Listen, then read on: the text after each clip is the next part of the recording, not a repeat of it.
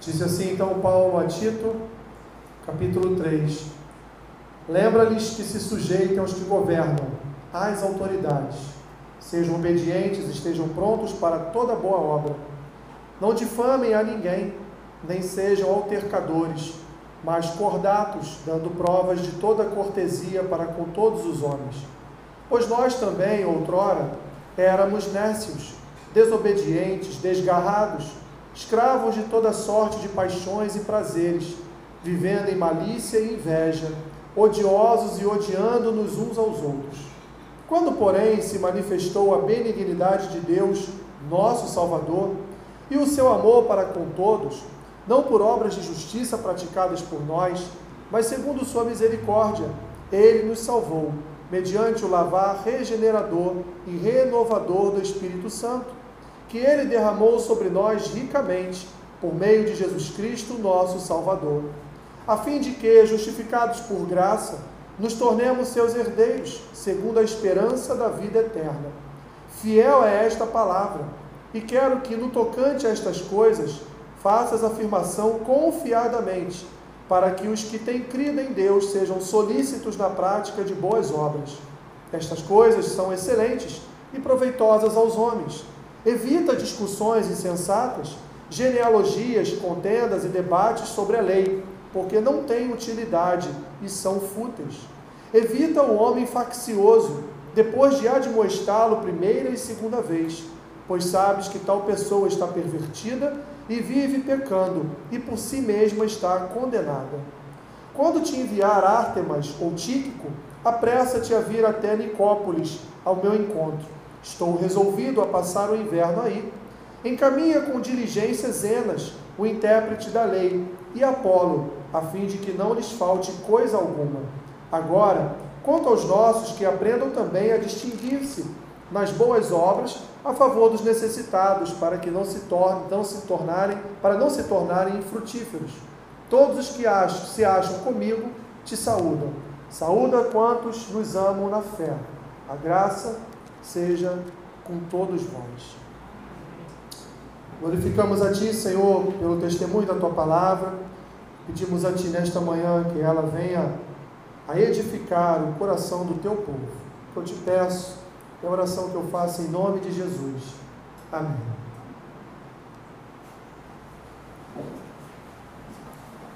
Meus irmãos, uma das maiores invenções do homem é aquilo que nós conhecemos como hospital. Antes de homens de Deus, antes de cristãos, em séculos passados, inventarem uma espécie de hospedaria, um local onde estariam ali sendo recebidas pessoas é, adoentadas, pessoas enfermas, e sendo cuidadas por aqueles que naquele tempo já eram os, os médicos não tão bem preparados quanto os médicos de hoje em dia, mas dentro das suas limitações ainda assim cuidavam daquele povo que chegavam naquelas hospedarias que depois mais à frente foram chamados de, de hospitais. O hospital, portanto, é verdadeiramente uma das maiores invenções do homem, porque antes as pessoas eram cuidadas nas suas próprias casas. Antes as pessoas tinham uma enfermidade, por exemplo, como o Covid hoje, né? Que se a pessoa ela está sintomática, ela fica em casa, mas tem que ficar ali isolada de todo o restante da família. Mas ainda assim não há uma segurança de que a família não vai contrair o vírus. Não é algo tão seguro quanto, por exemplo, uma ala de um hospital onde a pessoa está ali completamente isolada, não só isolada dentro de um ambiente, dentro de um quarto ali sozinha, mas isolada também no sentido de ter todo um tratamento específico para cuidar daquela enfermidade, no caso aí, do nosso caso hoje, para cuidar daqueles que estão com o vírus, com, com a Covid. O intuito, meus irmãos, da criação de hospitais, na verdade, era que pessoas enfermas fossem para lá, fossem cuidadas num determinado período de tempo e então voltassem para as suas casas completamente curadas da sua enfermidade e assim então, se fosse algo contagioso, não levasse para sua família, não viesse a a contaminar a sua família com a sua enfermidade, com a sua doença. A igreja, meus irmãos, ela não é diferente. A igreja, provavelmente vocês já ouviram muito falar a respeito disso, que a igreja ela é, ela é um grande hospital onde pessoas doentes chegam e aqui são pessoas enfermas na sua alma, enfermas no seu caráter, enfermas na sua ética, enfermas na sua moralidade, são pessoas que chegam é, perdidas, algumas completamente perdidas, algumas até nós chegamos a pensar na nossa visão carnal que olha, essa pessoa não tem jeito, né? ela tá, está muito arrebentada. Mas aqui é um lugar, meus irmãos, onde o médico cuida. Aqui é um lugar onde o médico sara. Aqui é um lugar onde a pessoa entra, mas ela não é como um hospital verdadeiramente, porque ela não sai daqui, ela permanece aqui e aqui ela é tratada e aqui diariamente ela é curada com o remédio que é a palavra do Senhor com a administração, com as orações, com os louvores, as pessoas então recebem na igreja a cura para sua alma, a cura para aquilo que incomoda o seu coração, a cura para tantas e tantas coisas, tantas e tantas tragédias que às vezes trazemos no nosso coração, e aqui então nós recebemos do Espírito Santo a cura para essa nossa enfermidade. Há em nós, meus irmãos, uma transformação total e eu falo total porque a transformação que nós temos, ainda que aos nossos olhos seja uma transformação parcial, e ela de fato é, porque nós ainda temos coisas a serem transformadas em nossos corações, ainda precisamos de transformação em nosso coração e ainda precisaremos de transformações sendo operadas em nosso coração até o nosso último dia de vida nesta terra, porque ainda habita em nós a natureza, o DNA de Adão. Mas ainda assim, meus irmãos, no contexto da salvação, no contexto de uma vida transformada para ser salva, no contexto de uma vida que recebeu o Espírito no seu coração e através do Espírito passou por um processo de transformação, sim, nós somos curados totalmente em nossa alma, somos curados totalmente em nossas vidas, porque o que antes éramos, hoje já não somos mais. O que antes fazíamos, hoje já não fazemos mais. O que antes pensávamos, hoje já não pensamos mais, porque foi operada em nós, através da obra de Cristo na cruz e pelo poder do seu Espírito Santo, foi operada em nós uma transformação a nível de salvação total, porque hoje os homens podem olhar para nós e ainda encontrar em nós defeitos, e vão encontrar em nós defeitos, vão encontrar em nós, via de regra, alguns pecados ainda, porque ainda estamos nesse processo de transformação até o último dia das nossas vidas. Mas quando o Senhor Deus olha para nós, meus irmãos, Ele encontra em nós a perfeição de Cristo, porque o que habita em nós não é o que habita no mundo, o que habita em nós é a imagem e semelhança do Cordeiro, o que habita em nós é o Cristo ressurreto, o que está em nós é o sangue do Cordeiro que nos santifica e nos purifica todos os dias da nossa vida. Então Deus olha para a sua igreja, Deus Deus olha para o seu povo e Deus não olha para nós como inimigos, como éramos antes. Deus não olha para nós como aqueles que eram desobedientes. Deus olha para nós agora e vê o seu filho em nós. Deus olha para nós agora e vê o Espírito dele em nós. Deus olha para nós agora e Deus vê toda transformação que a sua obra operada em Cristo na cruz, através do Espírito Santo, realizou nos nossos corações, realizou nas nossas vidas. E é exatamente isso, meus irmãos, que o apóstolo Paulo vai trazer agora no final da sua carta a Tito. Ele vai dizer para Tito: Tito, nós já Tratamos aqui da escolha dos presbíteros, como deve ser a escolha de um presbítero, quais as características do pastor de uma igreja. Nós já trabalhamos aqui em relação às, às falsas, às, aos falsos mestres, às heresias que estavam contaminando o povo de Deus, até mesmo dentro das suas casas. Então, Tito, já te ensinei como lidar, como você vai é, realizar a obra contra essas heresias que estão sendo ministradas no meu povo. Em terceiro lugar, nós já vimos aqui as classes de crentes que nós temos dentro da igreja e como você vai trabalhar cada classe de crente na igreja: as mulheres idosas, os homens idosos, os jovens, as jovens e até mesmo os escravos. O que palavra você vai comunicar a esse tipo de, de pessoa, a esses tipos de classes na igreja e como essas classes vão te ajudar, vão te auxiliar na educação de todo o povo na igreja. Vimos também, Tito, já o que a graça realiza na igreja, o que a graça faz na igreja. A graça ela regenera, a graça ela recompensa, a graça ela salva, a graça ela realiza toda uma obra de transformação na vida do meu povo. E agora, Tito, nós vamos ver o resultado dessas coisas, que é o capítulo 3 de Tito.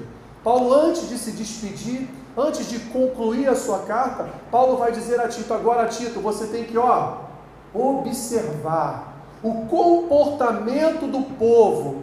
Você tem que agora chamar a atenção, porque depois de todas essas coisas pelas quais nós passamos, por toda essa educação que eu transmiti a você do que deve ser uma igreja, agora, como deve ser o comportamento do povo de Deus diante de toda a sociedade, qual deve ser o comportamento da igreja diante deste mundo, como nós, meus irmãos, devemos lidar com as coisas do mundo, como elas devem chegar a nós e como nós devemos tratar com as pessoas e também com é, as coisas que o mundo se propõe a trazer para as nossas vidas. Eu quero então aqui, junto com vocês, destrinchar um pouco aqui Evidentemente, pelo tempo, não podemos ir mais longe, mas vamos ver aqui, meus irmãos, aquilo, aquilo que é basilar na vida cristã e que Paulo expressa muito bem aqui a Tito no comportamento que o povo de Deus tem que realizar como povo de Deus, como aqueles que refletem a imagem, como aqueles que reverberam a palavra de Deus. Qual é o nosso comportamento agora? Que nós temos um pastor, que nós sabemos quem são os falsos mestres, agora que nós, diante das classes de pessoas que nós temos na igreja, né, nosso relacionamento com essas classes de pessoas, sabendo que a graça de Deus fez em nós, então agora é a nossa hora de comunicar a outras pessoas tudo aquilo que o Espírito realizou e o Espírito ainda realiza em nossas vidas, em nosso coração.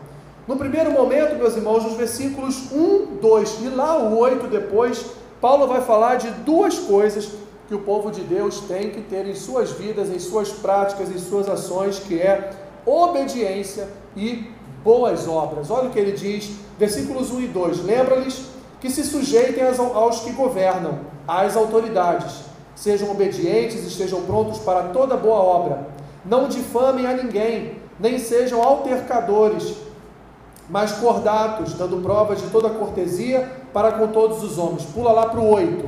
Fiel é esta palavra, e quero que no tocante a estas coisas faças afirmação, confiadamente. Ou seja, ele está dizendo para Tito: Tito, afirma e reafirma essas coisas no povo. Ele continua: para que os que têm crido em Deus, ou seja, o povo de Deus, sejam solícitos na prática de boas obras. Estas coisas são excelentes e proveitosas aos homens.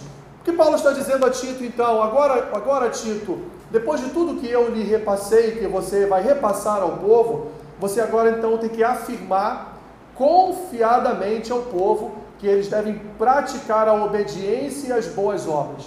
Obediência no primeiro momento em relação a quem? As autoridades que foram constituídas. Eu poderia aqui pegar vários e vários versículos em outras cartas de Paulo, onde ele determina que o povo seja obediente às autoridades, porque toda autoridade é constituída por Deus.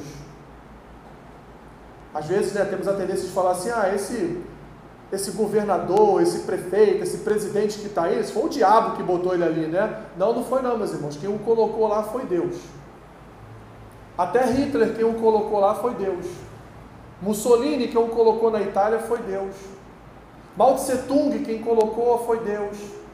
E tantos outros, Muammar Gaddafi, foi Deus que colocou. E tantos outros, Saddam Hussein, tantos outros que poderíamos aqui falar para os irmãos que foram cruéis com o seu povo, cruéis com a sua nação, quem os colocou lá foi o Senhor, porque não há poder, não há autoridade, não há domínio na face da terra que não seja dado pelo Senhor, que não seja conduzido pelo Senhor, que não seja autorizado pelo Senhor, porque o Senhor tem os seus caminhos e tem os seus planos.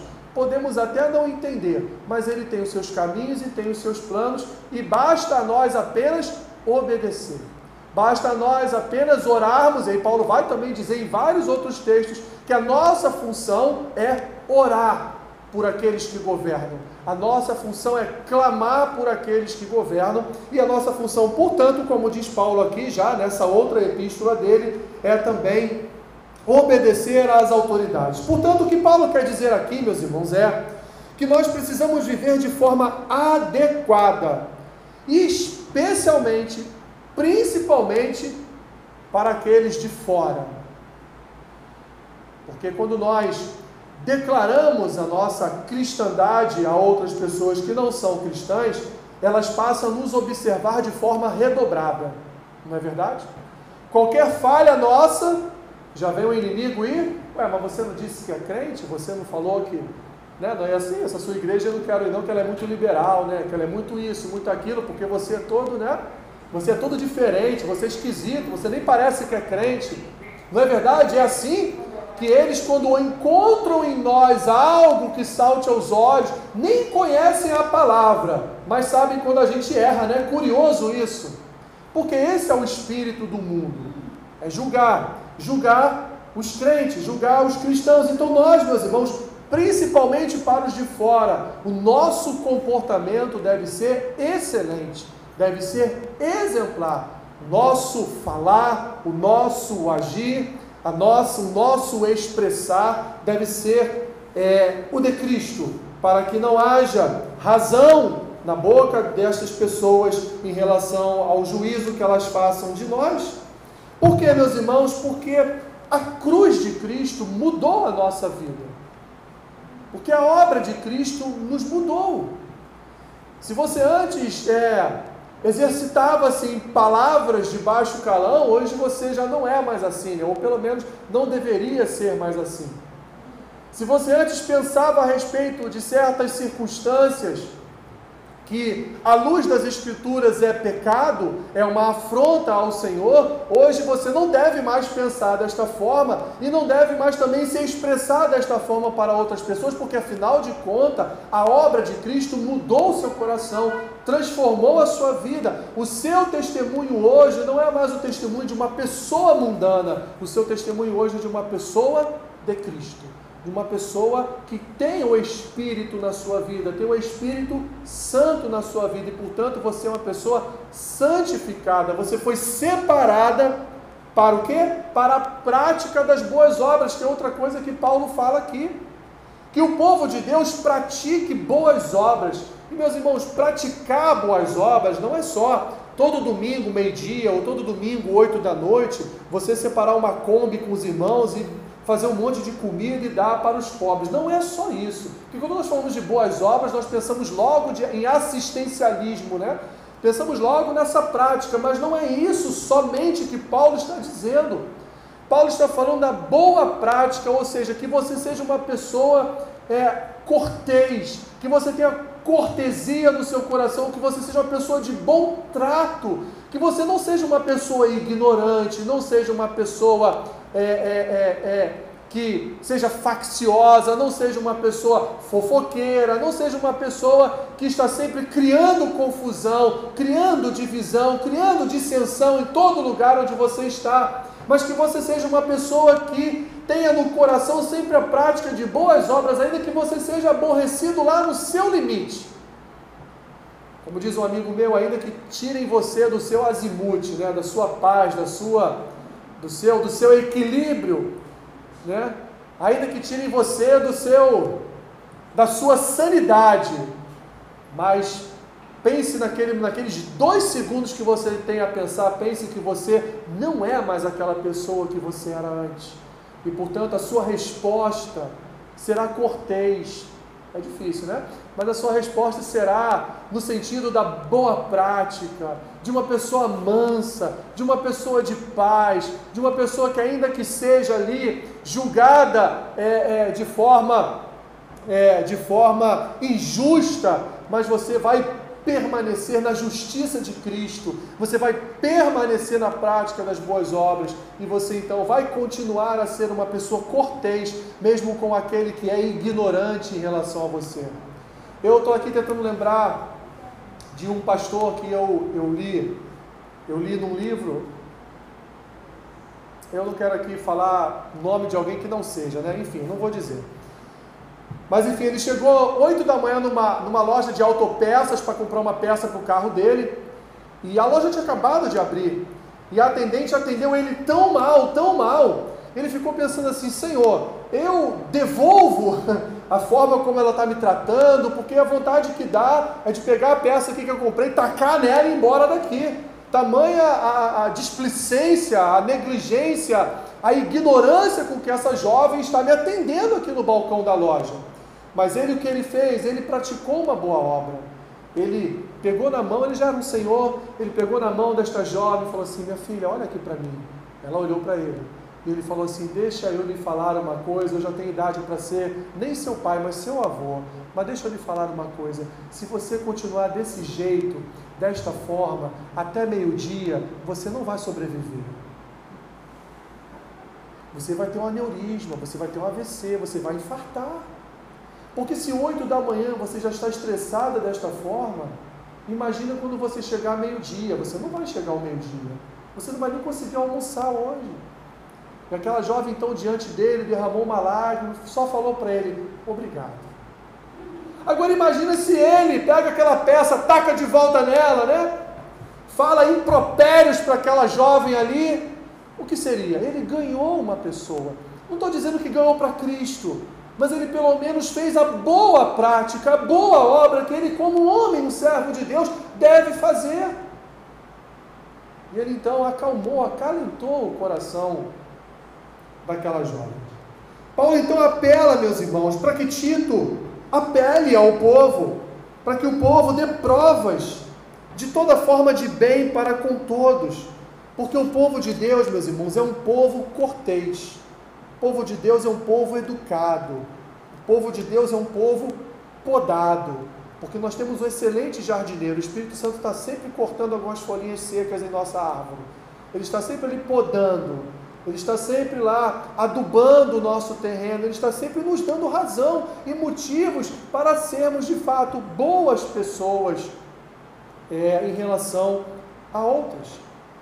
Nos versículos 3 ao 7, nós faremos aqui uma releitura. Paulo vai entregar a Tito, meus irmãos, a base de uma vida cristã.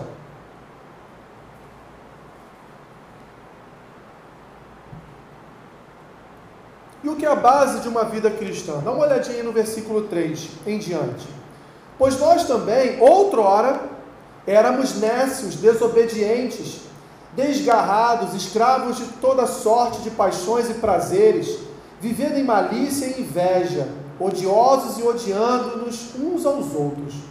Quando, porém, se manifestou a benignidade de Deus, nosso Salvador, e o seu amor para com todos, não por obras de justiça praticadas por nós, mas segundo sua misericórdia, ele nos salvou, mediante o lavar regenerador e renovador do Espírito Santo, que ele derramou sobre nós ricamente, por meio de Jesus Cristo, nosso Salvador, a fim de que, justificados por graça, nos tornemos então que?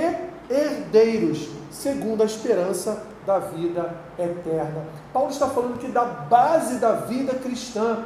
Qual é a base da vida cristã? Olha, nós éramos assim, veio Cristo, através de Cristo fomos perdoados, reconciliados, justificados, salvos, reconciliados limpos, santificados, e a partir daqui nós somos outra pessoa. Isso é a base da vida cristã. Porque se não foi assim com você, se não aconteceu assim com você, então tem algo de errado. Você ainda não teve um encontro com Cristo. Porque quando nós temos um encontro com Cristo, tudo muda, meus irmãos. Nós não continuamos na prática das coisas antigas, nós começamos a realizar as boas práticas a nossa vida muda de tal forma que nós olhamos para trás e nem nos reconhecemos naquela pessoa que éramos. Não é? A gente senta lá no sofá, coça a cabeça e pensa: nossa, mas como eu era Difícil, né? Oh, como era complicado. Mas Jesus me mudou, Jesus me transformou, Jesus operou uma obra em mim milagrosa. E aqui Paulo vai dizer: Tito, diga para eles que essa obra foi realizada por Cristo, porque ninguém é transformado por si próprio.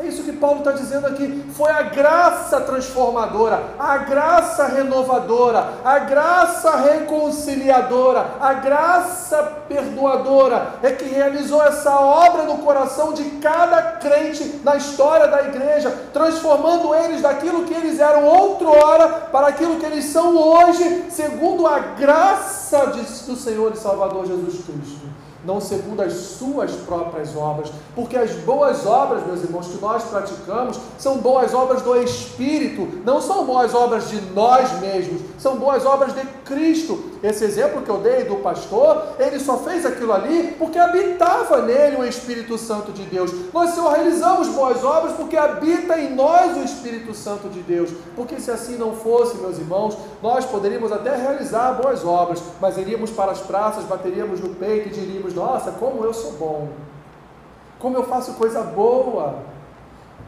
Viu como eu sou bonzinho? Só que hoje, como crentes, nós temos essa noção de que nós não somos bonzinhos. Se há alguma bondade em nós, se há algum resquício de graça em nossas vidas, no nosso falar, no nosso agir, no nosso pensar, tudo é operado pela graça salvadora de Jesus Cristo. Tudo foi operado pelo poder do Espírito Santo. O dia que o Espírito for retirado da terra, meus irmãos, será o caos. Só não é o caos completo e total porque Deus se faz presente através do seu Espírito. Só não realizamos atos, eu já disse isso aqui algumas vezes, só não realizamos atos terríveis nesse mundo porque o Espírito de Deus está em nós. Porque nós somos capazes, meus irmãos, com a própria natureza adâmica, de realizar coisas, e como diz o ditado, né, que até o diabo duvidaria. Mas não fazemos, porque o Espírito está em nós. Não fazemos porque Jesus habita em nós, meus irmãos. Não fazemos porque nós, nós hoje, os nossos olhares hoje estão na direção do nosso Salvador. Assim, meus irmãos, a manifestação da graça de Deus, ela se dá na vida do povo de Deus. O povo de Deus é um povo de graça. É um povo gracioso, é um povo que anda na prática da graça do Senhor. Porque a graça efetua, efetuou em cada um de nós uma mudança profunda no nosso coração. Tão profunda que é o Senhor hoje que guia os nossos passos, é o Senhor que guia o nosso falar, é o Senhor que guia o nosso pensar. Como diz o apóstolo Paulo, tudo aquilo que você tem a pensar, pense nas coisas que vêm do alto. Pense naquilo que seja bom, porque o Espírito nos leva, nos conduz a pensar naquilo que vem do alto. Não fomos, meus irmãos, de fato nós que mudamos, mas foi, foi o Espírito que nos transformou. A graça, ela alterou a nossa rota de vida. Paulo diz aqui no versículo 3: de quem nós éramos outrora. Éramos pessoas altercadoras, né? pessoas sem paz, éramos, éramos pessoas que irritavam as outras, éramos pessoas desgarradas, éramos escravas das paixões desse mundo. Tudo nesse mundo nos atraía, tudo nesse mundo nos fascinava. E hoje, quando nós olhamos, meus irmãos, para esse mundo, nós temos ojeriza do mundo, temos nojo do mundo, porque olhamos para o mundo e vemos, meus irmãos, porque não temos mais escamas nos nossos olhos, e nós vemos a verdade que está no mundo, desse mundo dominado, porque Deus assim o permite, por principados e potestades. Assim, meus irmãos, a salvação veio Veio por Jesus, através da sua obra de misericórdia, graça e amor para conosco. Não fui eu um dia que andei na direção de Cristo, foi Cristo que andou na minha direção e me chamou. Não fui eu que um dia bati a porta de Cristo, mas foi um dia que Cristo bateu a porta do meu coração e entrou. E mudou toda a minha sorte, assim como mudou também a sua. Por último, meus irmãos, Paulo vai cuidar nos versículos de 9 a 11. Ele vai cuidar então daquilo que nós não devemos fazer como povo de Deus. Ele diz lá, versículo 9: evita discussões insensatas, genealogias, contendas, debates sobre a lei, porque não têm utilidade e são fúteis.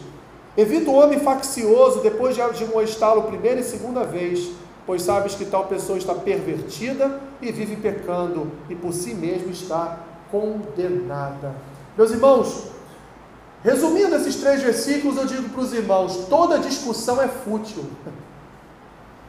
Você já percebeu que em toda discussão não tem vencedor? Sai um para lá aborrecido e sai outro para cá aborrecido. Então qual é a lógica de se discutir algo? Qual é a lógica de se bater de frente com alguém? Qual é a lógica? Você já comunicou o Evangelho de Cristo a uma pessoa? Você já repreendeu aquela pessoa uma, duas? Tem Paulo só diz duas vezes aqui, mas você já repreendeu três, quatro, cinco, dez, quinze vezes. E a pessoa não muda, a pessoa não é transformada, não há uma alteração na vida daquela pessoa. Então o que é melhor fazer agora? Não discuta mais. Não fale mais aquela pessoa, aquilo que você falava antes e aborrecia tanto, apenas ore por ela. Para que levantar discussões dentro de casa? Para que levantar balbúrdias dentro de casa? Para que levantar levantar inimizades dentro da sua casa, ou no seu trabalho, ou com vizinhos? Quando você já viu que na primeira, na segunda, na terceira, na quarta, não deu em absolutamente nada, o que você arrumou foi só confusão, foi só discussão, e o pior, um mau testemunho de quem você é. Porque nós temos sim como função abrir, tentar abrir os olhos das pessoas para aquilo que elas estão praticando, mas isso tem limite. Há um limite. E quando nós vemos que esse limite for ultrapassado, devemos parar, meus irmãos. É o que Paulo está aqui dizendo. Pessoas que são facciosas, pessoas que gostam de bater de frente, pessoas que gostam de discutir, fuja da presença delas. Eu no meu trabalho eu ouço cada coisa, eu me coço todo, dá uma urticária, me dá vontade de falar. Eu bebo uma água bem gelada e saio de perto. Porque eu sei que se eu falar vou ter problema. E também porque ali não é o lugar disso. Porque eu sei que se eu for falar, me levantar e dizer algo, eu vou arrumar um problema para a minha vida. E é difícil, meus irmãos, calar. Redes sociais, então, né? Às vezes eu estou lá no Twitter, lá, folheando meu feed, eu vejo cada coisa. Ai, se eu me olhar no espelho na hora eu estou vermelho até aqui, ó mas eu não vou escrever nada, eu não vou escrever nada, eu não vou escrever nada. Eu saio do Twitter, jogo o telefone do lado, senão eu vou escrever. Porque nós temos essa tendência mesmo de querer responder, mas olha, nem falou no seu nome, aquilo nem foi para você, mas de alguma forma te ofendeu tanto que você quer responder e se meter na conversa das pessoas.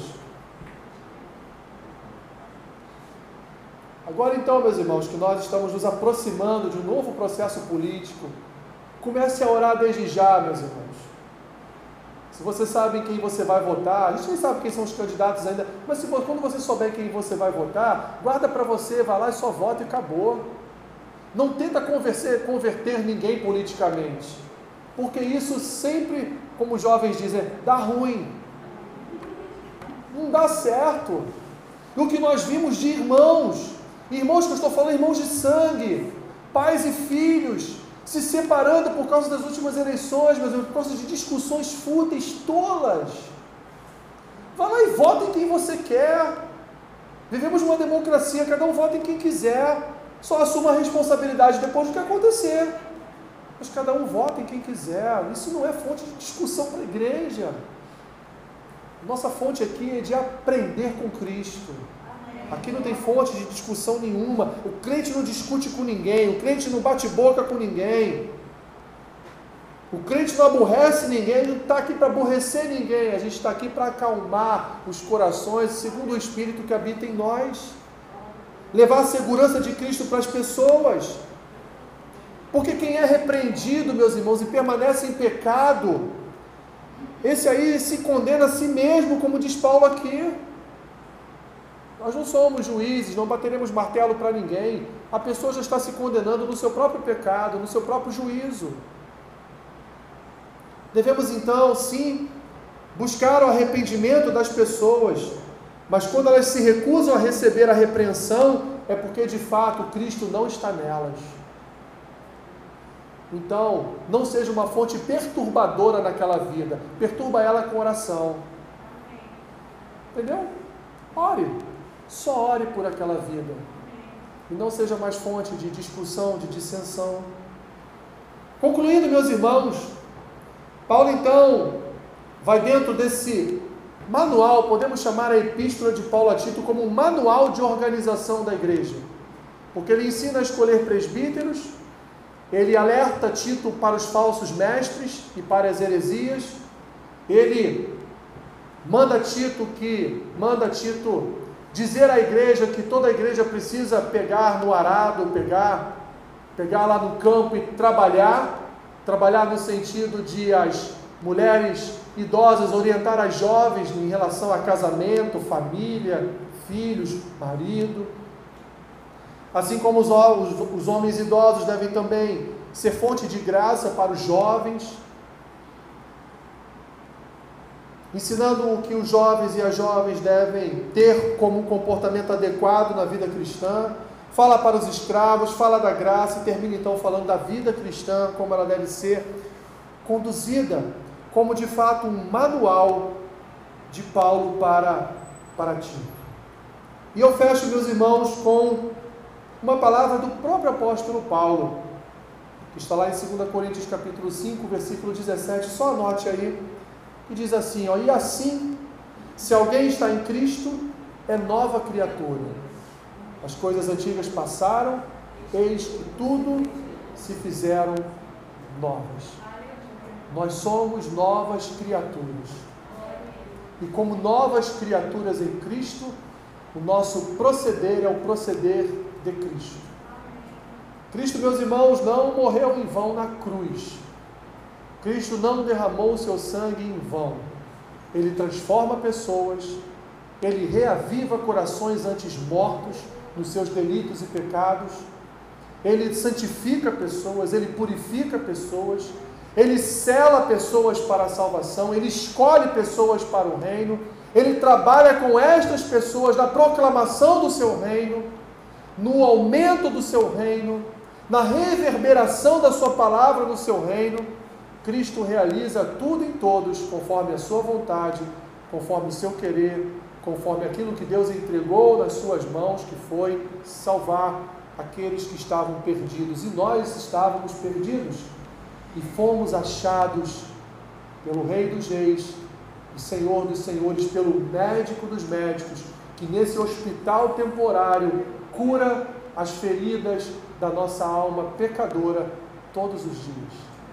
Assim, meus irmãos, andemos com Cristo e que a nossa vida seja um reverberar da imagem de Cristo. Que a nossa vida seja uma vida com práticas de Cristo. Que a nossa vida seja uma vida cheia das fontes espirituais de Cristo. Para que a gente ande em boas obras, pratique as boas obras, comunique as boas obras, ensine a realizar as boas obras e sejamos de fato como faróis a apontar para os que estão perdidos a direção e o caminho que eles devem seguir. Que Deus nos abençoe nesta tarefa que não é fácil, mas que Deus nos abençoe, porque Ele está em nós, Ele se move em nós, Ele realiza a sua obra através das nossas vidas, através da sua igreja. Obrigado, Senhor, por tua palavra, que nos educa através do ensino do teu Espírito transformando o nosso coração, transformando o nosso pensar, o nosso falar, Senhor, nos levando, nos conduzindo a praticar as boas obras e obediência em Cristo. Abençoe a vida, Senhor, dos meus irmãos, das minhas irmãs, teu Espírito que se move em suas vidas, possa levá-los cada dia mais à prática de boas obras. Abençoe tua igreja, abençoe o teu corpo. Assim oramos e te pedimos em nome de Jesus. Amém.